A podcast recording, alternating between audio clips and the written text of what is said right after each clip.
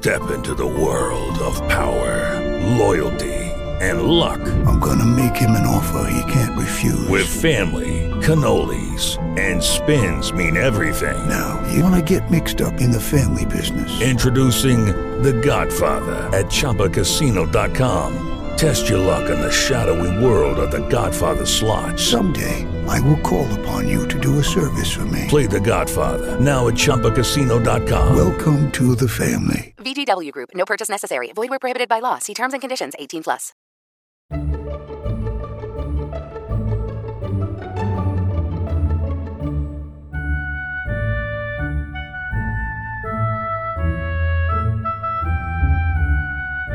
Hola, esto que vais a escuchar es el capítulo 15 de Trasteando en la Escuela, del 10 de noviembre de 2017. Bienvenidos a Trasteando en la Escuela. Yo soy Marta Ferrero y este es el podcast que acompaña al proyecto Trasteando en la Escuela. Nuestro protagonista hoy no es, eh, es un profesor, eh, pero va también a hablar de tres de sus alumnas. Las protagonistas en realidad son tres de sus alumnas y una iniciativa que está teniendo mucho éxito, la robótica.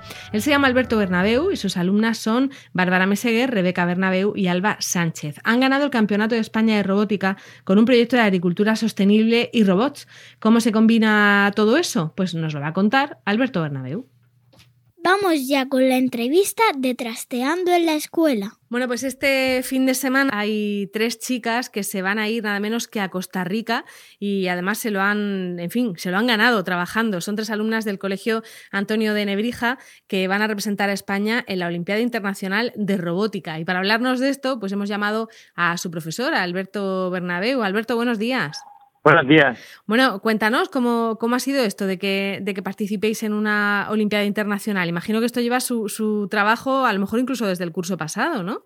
Claro, llevamos trabajando en esto bastante tiempo. Verás, las chicas se presentaron eh, por segundo año a la competición de la World Robotics Olympians, que es una competición internacional que se celebra en más de 60 países y que tiene pues una fase regional, una fase nacional y por último una fase internacional. Nuestras alumnas han pasado todas las fases, el pasado septiembre ganaron la fase nacional que se celebró también en Murcia, donde se presentaron más de 200 alumnos, eh, 200 participantes que venían ganadores de sus respectivas eh, pues comunidades. Y bueno pues tuvieron eh, la gran suerte y, el éxito de, de ganar eh, la competición y el próximo fin de semana pues se van como representantes de España a, a, la final internacional de Costa Rica en la categoría de proyectos científicos. Bueno, ¿y qué es exactamente lo que, lo que han presentado ellas? ¿Cómo participa uno en, en este tipo de, de, iniciativas de robótica? Pues mira, cada año se presenta el país que acoge la final internacional, propone una temática sobre la que realizar un, un proyecto. Este año la, el proyecto era sobre sostenibilidad, entonces los participantes tenían que proponer un proyecto que solucionara algún problema de sostenibilidad en el que apareciera un robot de por medio. Nuestras chicas en cuestión lo que plantearon fue un sistema univernadero acuapónico, ¿vale? que une dos técnicas, por un lado la hidroponía y por otro lado eh, la acuicultura. ¿no? Tratan en un mismo espacio de cultivar plantas y peces, creando entre ellas un sistema simbiótico que hace que pues, las plantas eh, limpien el agua sucia de los peces al mismo tiempo que se alimentan de ella y devuelven el agua limpia a los peces de nuevo. Madre mía, pero si tienen 10 años o 11, ¿no? ¿Cómo, cómo hacen sí, todo sí. esto? bueno, eh, el truco nosotros estuvimos investigando y vimos que en Murcia precisamente hay una empresa que está desarrollando eh, pues un prototipo de esta técnica que se llama Tilamur y bueno, el proyecto en el que ellos están trabajando se llama INAPRO y tenían una planta con estas características en Murcia. Entonces nosotros fuimos, la visitamos, vimos un poquito pues todos los secretos que tiene esta técnica, qué equilibrio tiene que haber entre plantas y peces, etcétera. Y nuestro propósito era meter un robot por medio en todo este proceso, ¿vale? Entonces, pues bueno, conseguimos introducir dos robots que fueran capaces de alimentar a los peces de forma automática, medir pues el pH del agua, ver cuando eh, pues hace mucho calor el invernadero se abre solo, en fin, lo que hicimos fue programar una serie de automatismos que, bueno, pues nos costó bastante trabajo eh, pues construir y programar todo esto porque no seguimos unas instrucciones, sino que era todo eh, pues ir experimentando y probando, ver qué cosas funcionaban y qué cosas no. ¿Qué tamaño tiene ese, ese mini mundo ¿no? que, que habéis creado? Pues el prototipo que nos hemos hecho no es muy grande, tiene aproximadamente unos 50, cosas así, un poquito más, por unos 50 de ancho aproximadamente. Mm, o sea, cabe en una mesa, vaya. Sí, bueno, es como una especie de, de mesa, ¿vale? Es un poquito más alto que una mesa y tiene como dos bandejas, en dos de ellas eh, hay plantas y en la parte de abajo es donde tenemos los peces. Mm, y funciona, funciona todo. Sí, sí, de momento funciona todo. Eh, hemos ya sacado un par de plantaciones de lechuga, que es lo que más hemos plantado porque era más fácil la temperatura del agua, etcétera y sí funciona bastante bien. Bueno, yo la verdad es que ahora eh, está muy de moda, entre comillas, el tema de la robótica y en muchos colegios donde lo ofrecen como extraescolar. No sé si en vuestro caso es una extraescolar o es algo que metéis en el, en el aula, en vuestro curso normal. Nuestro propósito, nosotros llevamos trabajando robótica desde hace por lo menos 6-7 años, ¿vale? Eh, nuestro propósito es introducirlo dentro del currículum. Tenemos una extraescolar que es de robótica, que algunos alumnos van, pero en concreto eh, nos interesa sobre todo trabajarlo desde un punto de vista transversal dentro del currículum, ¿vale? Precisamente nuestro centro tiene un apartado que es el área estrella, que este año es la robótica, y entonces desde infantil hasta secundaria estamos trabajando cosas relacionadas eh, pues con robótica dentro del currículum, ¿no? La robótica sería un instrumento para acercar al conocimiento, no eh, ni una materia aparte ni, ni una cosa eh, fuera o descontextualizada de lo que se está trabajando en, en, clase. Bueno, la verdad es que en el proyecto que habéis hecho, pues se entiende que, que, bueno, le podéis enseñar a los chicos cualquier cosa relacionada con el ecosistema, con las plantas, ¿no? Es... Claro, se pueden ver desde unidades de medida, de, se puede ver programación, se pueden ver pues un montón de cálculos matemáticos que tienen que hacer para equilibrar todo, la presentación que se hace desde lengua para hacer una presentación oral correcta, como ahora la tienen que hacer en inglés, pues han tenido que traducir todo el proyecto, eh, están preparándolo pues, para que en inglés se les entienda bien todo lo que quieren decir. En fin, es un trabajo multidisciplinar. Bueno, y en ese viaje que vais a hacer a Costa Rica, eh, ¿qué os espera? Eh, ¿Vais vosotras, vosotros solos? ¿Pueden ir familias? ¿Cómo pues, se organiza? en principio el equipo es fundamental que vaya y yo que soy el entrenador y nos gustaría, vamos, casi seguro que nos van a acompañar los, familiares de, las tres chicas. Bueno, y allí tendrán que, presentar el proyecto, que funcione delante de los jueces, ¿no? Y, contarlo en inglés. Claro, ellos tienen allí eh, tres días de exposición en la que tienen que estar pues poniendo a todo el mundo que pase por allí. Hay más de 60 países que tendrán su stand eh, y estarán exponiendo de forma continuada y habrá tres momentos distintos a lo largo de este fin de semana en los que vendrán jueces a valorar el proyecto. En el tiempo en el que estén los jueces, hay, me parece que tres veces que vienen avisando que son jueces y hay una que vienen ocultos, ¿vale? Que no, no sabemos quiénes son. Y entonces, eh, pues ellos tienen una rúbrica de corrección del proyecto, teniendo en cuenta pues que funcione bien, que, la idea sea innovadora, en fin, que vienen un poquito en detalle todo lo que tienen que, que mantener el proyecto. Mm, ¿Y si ganaréis, qué ganáis? Pues si ganábamos, ganaríamos el honor de ser campeones del mundo de, robótica, ¿no? Pero bueno, es difícil. Eh, el año pasado ya, ya fuimos campeones de España y fuimos a la final internacional de Delhi, ¿vale? Este mismo grupo de, chicas y el nivel que hay allí, la verdad es que es muy, muy, muy grande, ¿vale? Entonces, bueno, este año nuestro proyecto ha mejorado mucho con respecto al que llevábamos el año pasado, mucho más complejo, bueno, aprendimos mucho de nuestra participación del año pasado y bueno, pues vamos con ilusión, vamos a ver qué sale. ¿Estas chicas ya han estado en Delhi con las mismas niñas? Sí, las mismas niñas el año pasado ganaron el campeonato de España, que fue en Logroño, y estuvimos en la final internacional de Delhi, eh, pues representando a España con otro proyecto científico, que en ese caso el año pasado era el reciclaje, pues estuvimos haciendo un reciclaje de neumáticos. Pero lo siguiente es que os llame la NASA, ¿no, Alberto? Que las tengan fichadas o algo.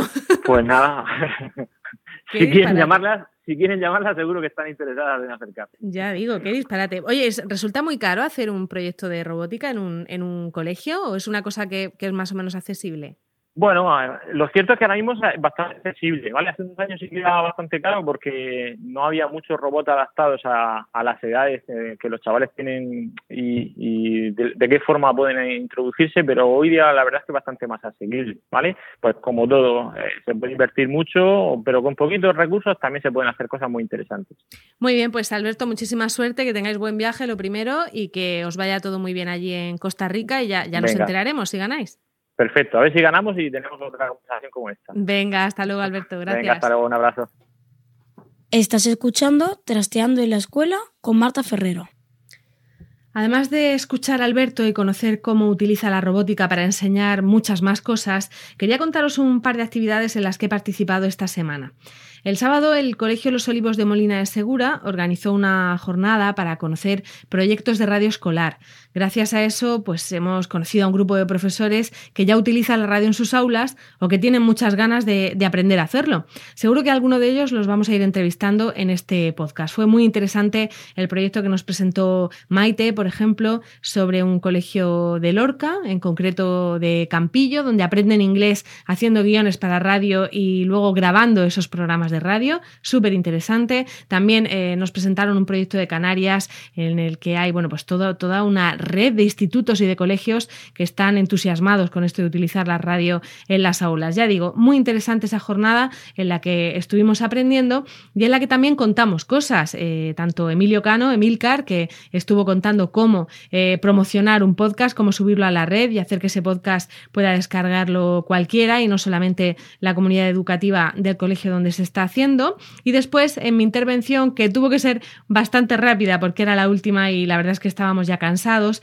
intenté proponer eh, podcasts, eh, audios, programas de radio para escuchar y tipos de programas de radio que se podrían hacer en los colegios. Lo más fácil y a lo que recurre casi todo el mundo, eh, por lo menos al principio, es un informativo o el típico magazine en los que se puede trabajar la expresión oral, la comprensión oral, el trabajo en equipo, la documentación y la investigación que hay que hacer para preparar los guiones y, como no, las TIC, las famosas TIC. La radio es ahora muy barata de hacer, muy sencilla y me parece que si más profesores la probaran, la integrarían en sus clases con mucha facilidad. Y además, no solamente para hacer esto que comento de un informativo o de un magazine, se pueden hacer secciones verdaderamente chulas. Por ejemplo, imagínate que para estudiar historia le dijeras a un alumno que se imaginara que va en una de las carabelas de Cristóbal Colón como periodista y que tiene que contar lo que está pasando allí. Pues es una cosa, ya digo, un recurso muy imaginativo y en el que los, los niños se pueden lucir muchísimo.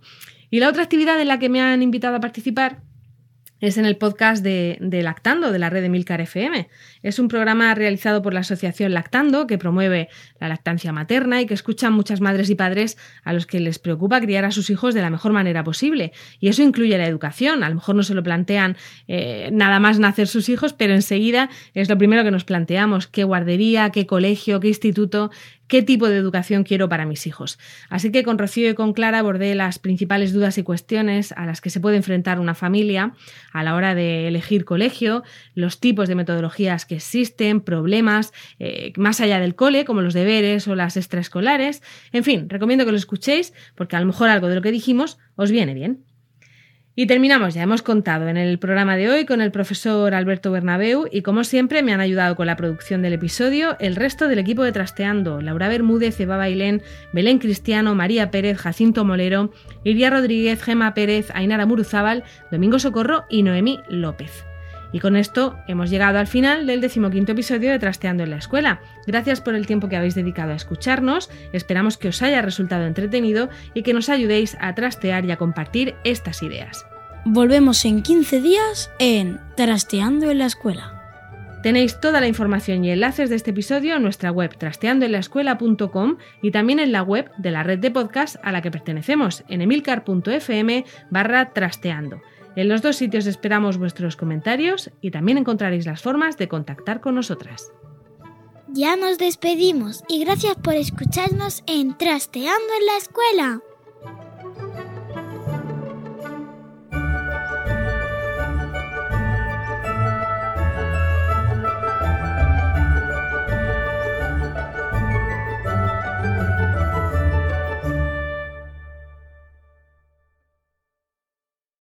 Lucky Land Casino asking people what's the weirdest place you've gotten lucky? Lucky? In line at the deli, I guess? Aha, in my dentist's office. More than once, actually. Do I have to say? Yes, you do. In the car before my kids' PTA meeting. Really? Yes. Excuse me, what's the weirdest place you've gotten lucky? I never win and tell. Well, there you have it. You can get lucky anywhere playing at LuckyLandSlots.com. Play for free right now. Are you feeling lucky? No purchase necessary. Void where prohibited by law. 18 plus. Terms and conditions apply. See website for details.